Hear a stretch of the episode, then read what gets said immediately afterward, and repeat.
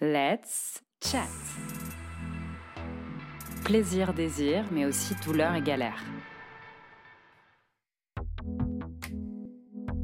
C'est non sans émotion que j'enregistre cet épisode. J'ai souffert pendant de nombreuses années d'infections urinaires à répétition post-coïtales, ce qui veut dire que ces infections survenaient après mes rapports sexuels. C'est d'ailleurs à cause de l'errance médicale à laquelle j'ai été confrontée et au tabou auquel j'ai fait face que j'ai eu envie de créer ce podcast. L'infection urinaire peut toucher plusieurs organes du système urinaire. Dans la plupart des cas, il s'agit d'infections dites basses, c'est-à-dire au niveau de la vessie.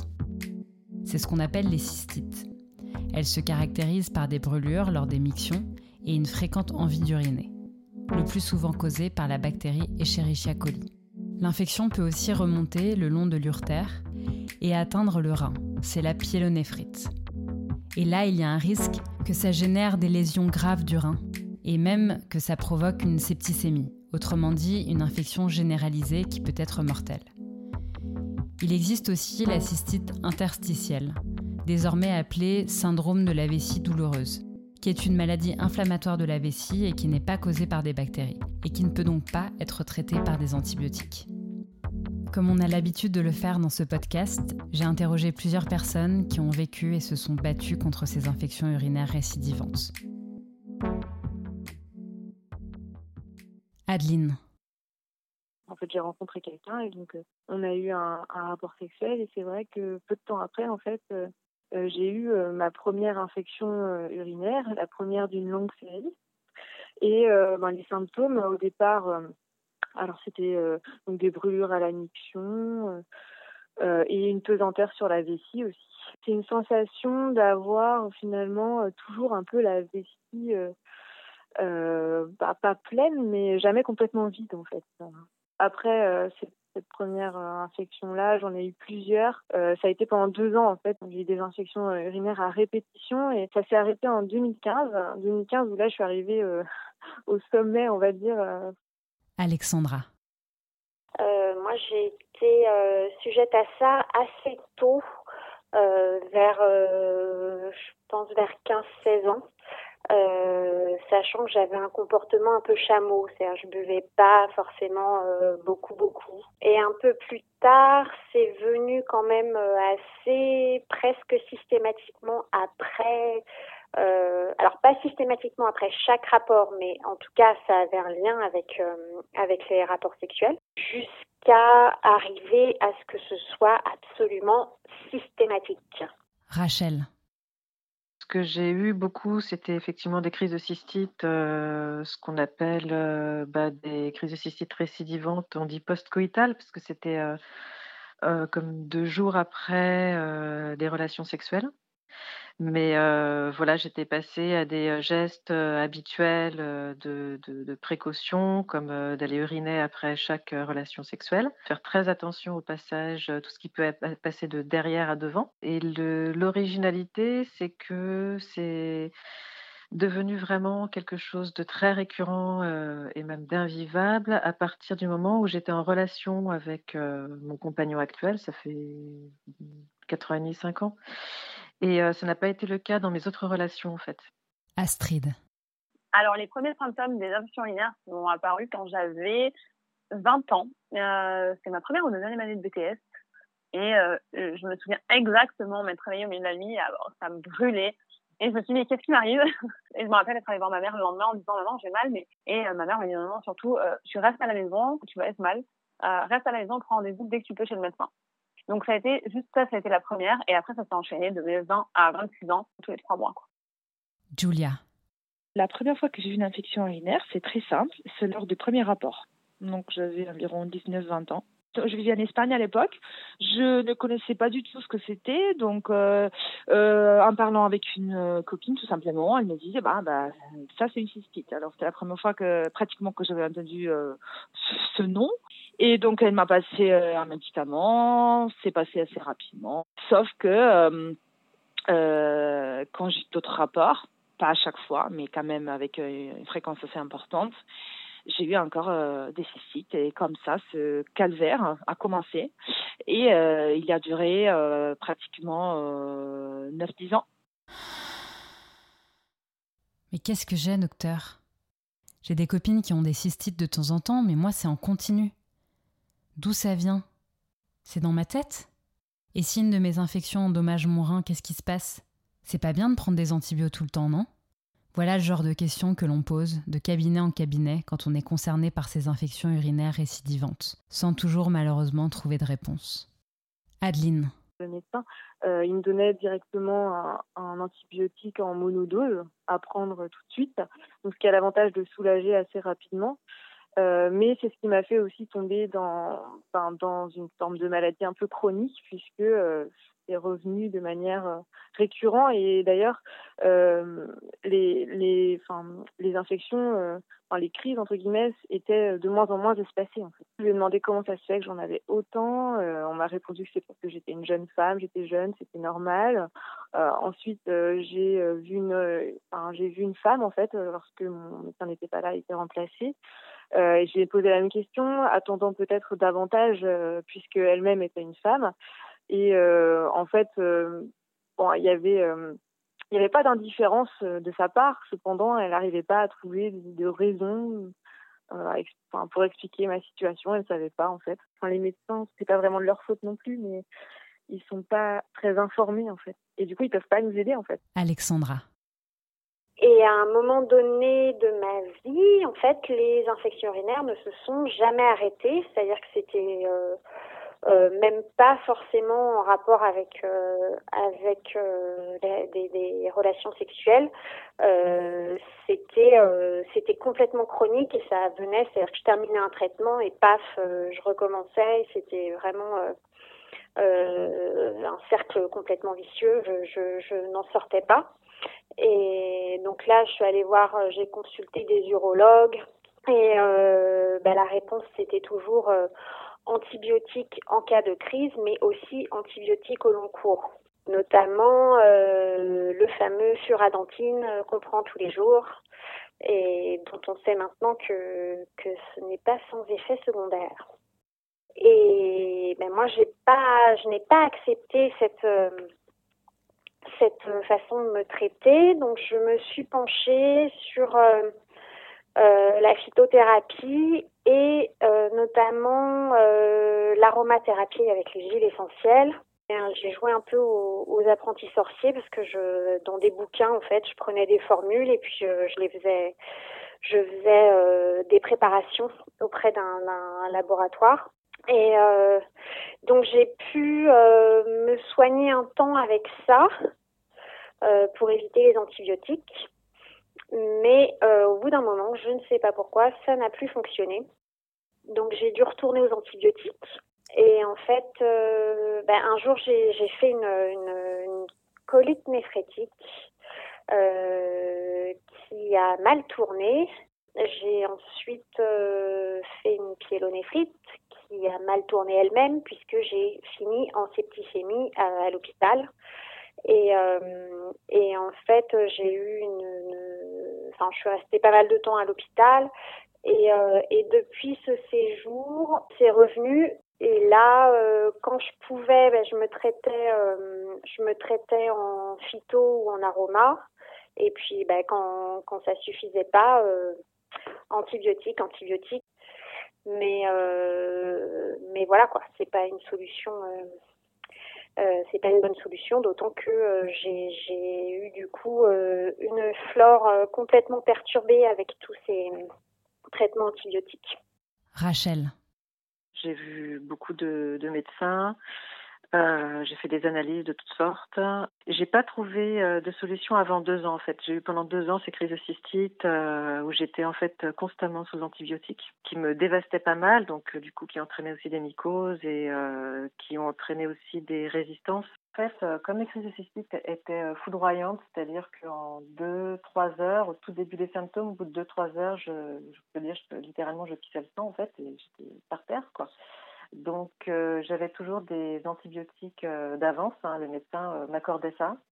Hum, pendant mes, deux ans de crise de cystite, je me suis sentie profondément incomprise, hein, c'est-à-dire que les médecins me disaient sempiternellement que je devais boire un litre et demi d'eau par jour, que je devais mettre des culottes en coton, que je devais prendre du cranberry. Voilà, j'en pouvais plus d'entendre ces recommandations qui étaient tellement en dessous de toute solution pour moi. Il y a longtemps que je les avais essayées en fait. Hein, donc je les ai sentis, les médecins généralistes, en fait, je pense qu'il manque beaucoup d'informations autour de ça. Je les ai sentis vraiment à court de, euh, de, suggestions, de pistes, de moyens.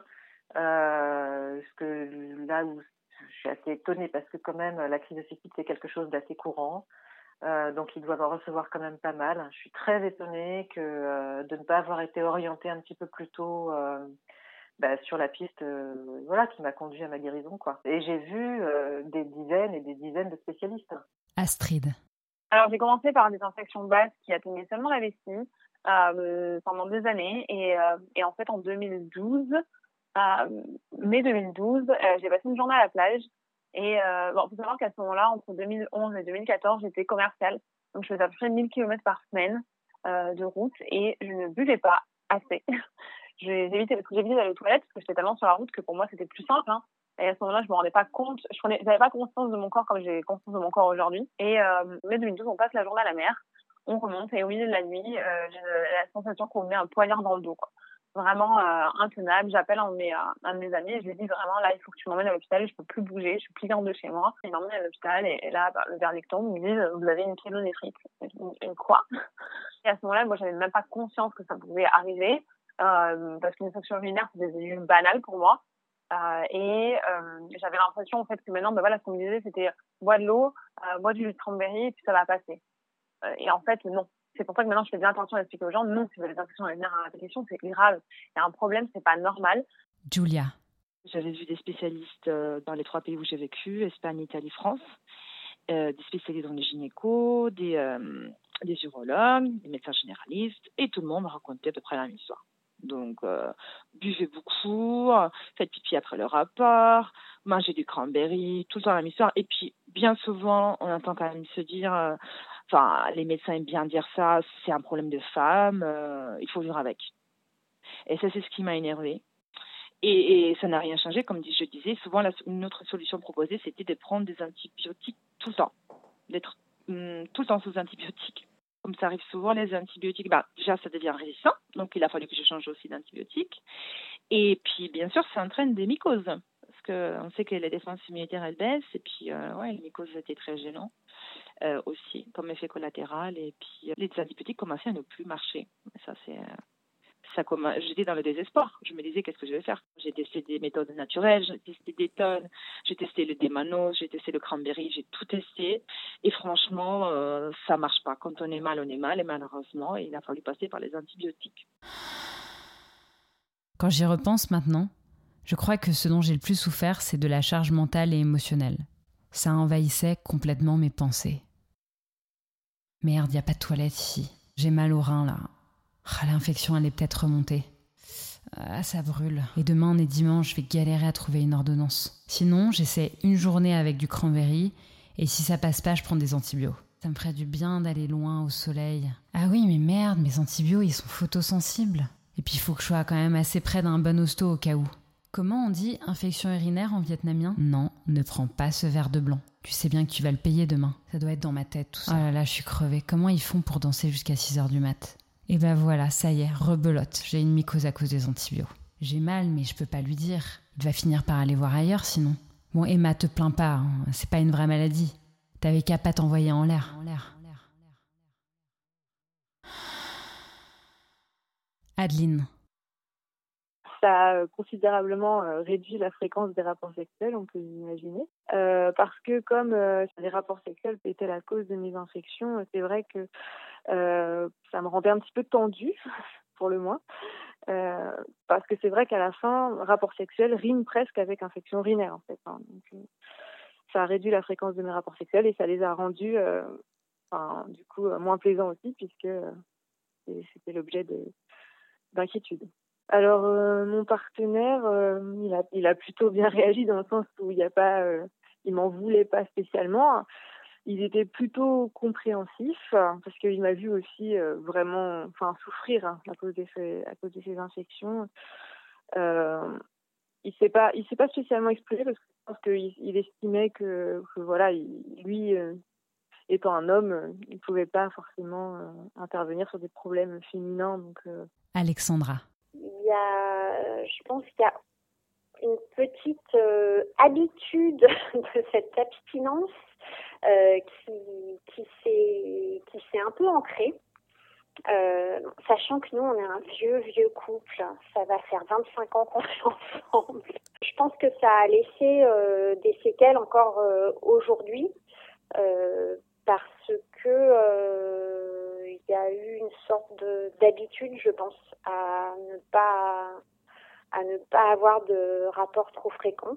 Rachel. Au niveau de ma vie sexuelle, euh, ça a été un petit peu traumatisant pour moi. J'avais toujours peur, euh, bah, j'avais toujours peur des conséquences en fait. Puis ça m'a profondément démoralisée en fait parce que euh, comme j'avais euh, plus d'une fois par mois ces crises-là, j'étais, je me sentais dans quelque chose qui était de l'ordre de l'impuissance. Hein.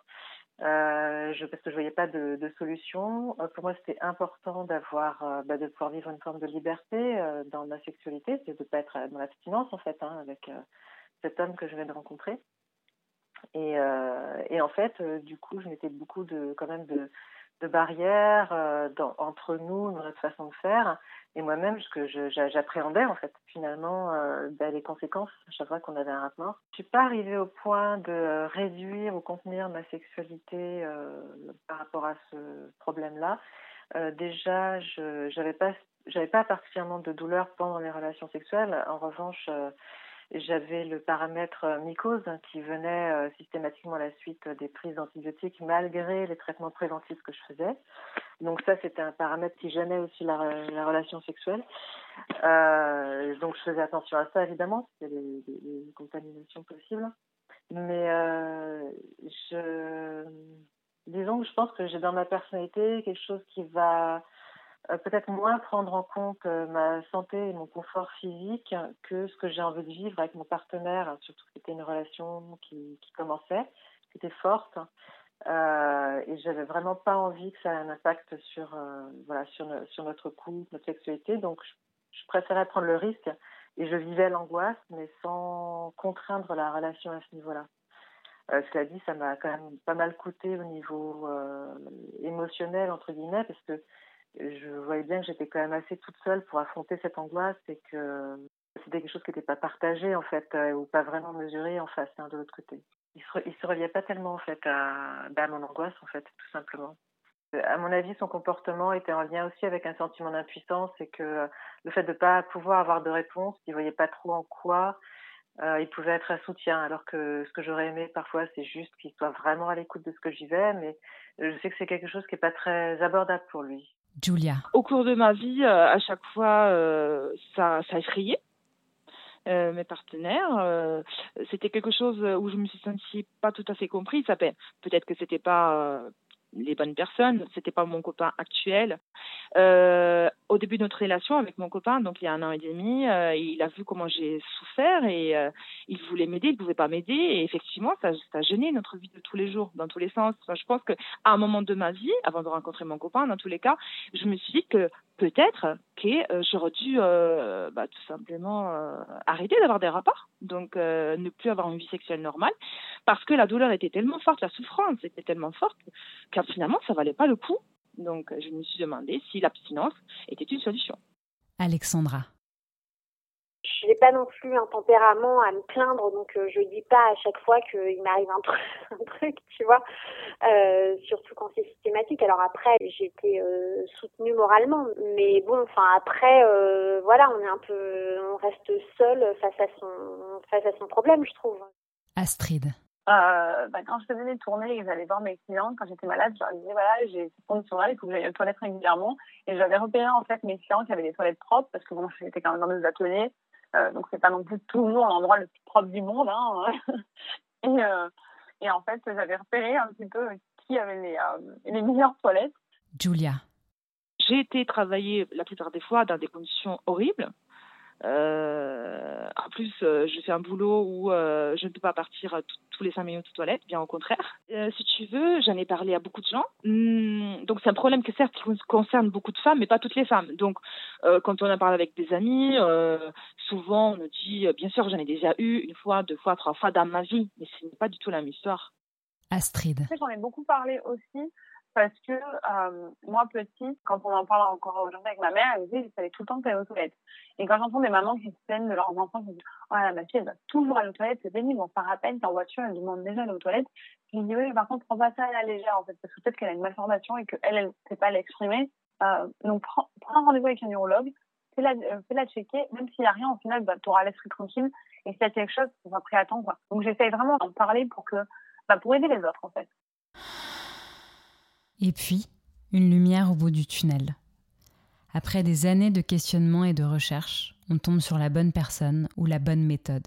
Rachel. Un jour, un rendez-vous dans un hôpital avec une urologue euh, euh, qui, où il y a eu euh, le tilt en fait sur la cause. Ce qui était intéressant, c'est que je lui ai parlé de ma sœur. Je lui ai dit que voilà que j'avais une sœur jumelle qui était dans le même cas que moi et qu'elle n'avait plus jamais eu aucune crise de cystite euh, depuis qu'elle avait euh, accouché de son fils. Et, euh, et là, bah, ça a fait Eureka pour elle. Donc, dans mon cas et dans le cas de ma sœur, c'était à cause des bribes de l'hymen. Donc, elle m'a proposé de me faire une ablation des brides hyménéales. Et depuis qu'elle m'a fait cette opération, bah, c'est rentré dans l'ordre. Du coup, elle m'a fait ça dans une anesthésie générale qui a duré une heure à peine. Euh, donc j'ai eu aucune conséquence euh, désagréable parce que c'était une, euh, une, une, générale très très courte. Euh, je suis sortie le soir et euh, je n'ai eu aucune gêne. Alors évidemment, je ne pouvais pas avoir de, de relations sexuelles pendant un mois. Quand je suis revenue la voir, la voir j'ai apporté un, une énorme boîte de chocolat pour tout le service parce que j'avais été émerveillée de la façon dont ça s'était passé et ça avait été une telle délivrance pour moi. Enfin voilà, donc j'en garde un très bon souvenir quoi. Alexandra euh, Je suis, euh, j'ai peur de le dire, je crois que je suis tranquille. Et euh, alors il se trouve que j'ai fait, bon, j'ai beaucoup travaillé sur moi pendant des années et des années. Et notamment, j'ai fait un travail en kinésiologie, vraiment travaillé en kinésiologie sur pendant deux séances sur sur cette problématique précise. Et bah, j'ai l'impression que depuis, euh, plus automatiquement de, d'infection urinaire euh, à la suite des rapports sexuels. Moi, mon cheminement, il a surtout été, euh, été psy. Voilà, donc un, travail sur soi et je recommande pas forcément la psychothérapie, je, je recommanderais plutôt des, des thérapies corporelles. Astrid une amie qui m'a euh, suggéré d'aller voir un neurologue sur Lyon. Elle m'a dit, tu sais, moi j'ai eu un problème, mais je devrais quand même aller consulter un spécialiste euh, parce que euh, c'est peut- c'est peut-être grave. Et j'ai rendez-vous le 18 septembre. Le 18 septembre, neurologue, il manipule et tout de suite, en me touchant, il me, donne la sensation, en fait, il me fait ressentir la sensation que j'avais quand j'avais envie d'aller aux toilettes, quand j'avais... et en fait, quand j'avais envie d'aller aux toilettes, j'avais comme un poids en bas du ventre. Et comme c'est quelque chose que j'ai toujours eu, parce que j'ai toujours eu besoin d'aller régulièrement aux toilettes, même petite, j'ai jamais pensé que ça pouvait être aussi grave et que ça pouvait aller aussi loin. Et donc le médecin, le urologue m'a dit bon, voilà, euh, vous avez une malformation de la vessie. Il m'a dit euh, en fait, euh, bah, voilà la sortie de la vessie. Euh, vous avez un petit tuyau qui est euh, normalement filtré et chez vous c'est mal fait. Donc ça fait que les microbes remontent dans la vessie. voilà, il m'a dit vous allez devoir subir une opération. c'est une opération vous n'êtes pas obligé de la subir. C'est vous qui devez décider. Mais mais euh, ça, évitera d'avoir de nouvelles infections urinaires et surtout de nouvelles euh, infections du rein. moi, je dis oui, oui, il n'y a pas de problème. On prévoit l'opération pour le 25 novembre. Et euh, après l'intervention, il m'a expliqué que j'avais des glandes qui étaient infectées.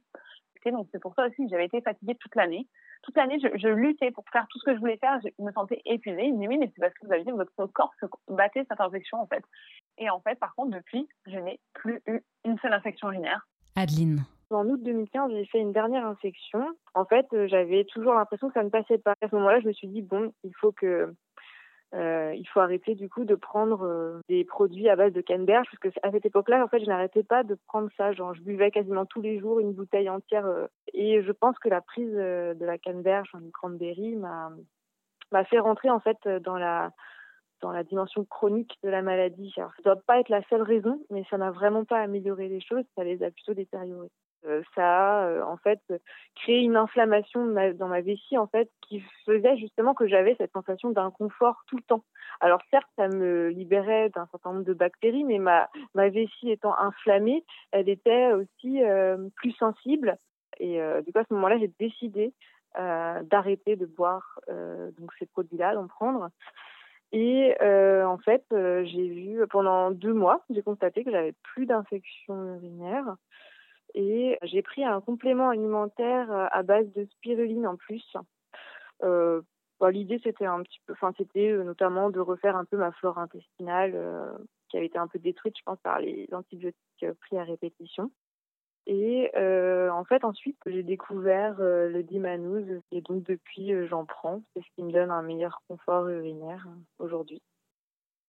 Julia, après euh, des années de calvaire, euh, je ne savais plus quoi faire. Et puis, euh, comme ça arrive souvent, par pur hasard, je parle avec une amie qui est infirmière et, et qui a souffert également de, de cécité récidive. Et comme, comme elle travaille dans le milieu médical, elle avait eu donc le, le, contact de ce médecin, de ce, de ce urologue. Donc, euh, elle m'a dit, bah, essaye, va voir. Peut-être que c'est ton cas aussi. Peut-être que l'opération, ça va être, euh, ça va être pour toi. C'est-à-dire que c'était pas pour tout le monde. Il fallait voir euh, en particulier deux choses. Donc, les deux choses qui ont provoqué ces récidives sont une urètre assez étroite. et puis, le deuxième problème, c'était des, des, restes de hymen qui, qui n'étaient pas partis avec, ni avec le premier rapport, ni avec les rapports suivants. Donc, lors de cette opération, une opération qui a duré 10 minutes, 15, allez, au maximum, euh, qui s'est passée euh, dans un cabinet avec une anesthésie locale, euh, cet urologue extraordinaire euh, a tout simplement élargi un tout petit peu euh, mon urètre. Donc, euh, le, si vous voulez, la sortie est maintenant un tout petit peu plus large, mais ça se voit presque pas à l'œil nu. Et puis, il a enlevé ce qui restait de l'hymen. Euh, à partir de ce moment-là, hum, j'ai eu euh, encore deux cystites, c'est-à-dire dans les semaines suivantes, quand j'ai eu un rapport. Et après, plus rien. Donc, ça va faire un an ce samedi euh, que j'ai pas eu de cystite et j'ai une vie sexuelle normale, d'autant plus que euh, je suis euh, en couple, on va dire régulièrement, donc c'est effectivement j'ai j'ai des rapports souvent et j'ai eu j'ai pas eu le moindre souci. Et, c'est super. Enfin, vraiment, moi, pour moi, cette date, samedi prochain, euh, je pense que je vais le célébrer. Cet urologue, il a clairement expliqué comme dans ce domaine, euh, on ne parle pas de ce problème, on considère que c'est normal pour les femmes, et généralement en neurologie, on s'occupe d'autres choses, pas des infections urinaires, on s'occupe pas de ce problème qui par contre affecte beaucoup de femmes, beaucoup trop de femmes. Merci beaucoup à Rachel, Julia, Adeline, Astrid et Alexandra pour leurs précieux témoignages. Parce qu'elles avaient envie de partager leurs expériences et aider d'autres femmes, Julia a lancé la page Facebook Une solution aux cystites récidivantes. Le 8 mai, on a lancé avec la team Let's Chat notre premier cercle de parole autour des douleurs génitales. Ce cercle a permis aux personnes concernées de partager leurs expériences dans un cadre intimiste et chaleureux. Via ces cercles de parole et les futurs à venir, notre but est de créer un espace d'échange, de soutien et de solidarité. Si vous souhaitez entamer ou poursuivre la discussion autour de la sexualité, du plaisir, du désir, mais aussi des douleurs et des galères, rejoignez le groupe privé Vaginisme, Endométriose, Sexualité, deux points, Let's Chat. N'hésitez pas à nous suivre et à nous écrire sur Facebook et Instagram si vous avez des questions ou des suggestions. Et à bientôt pour un prochain épisode.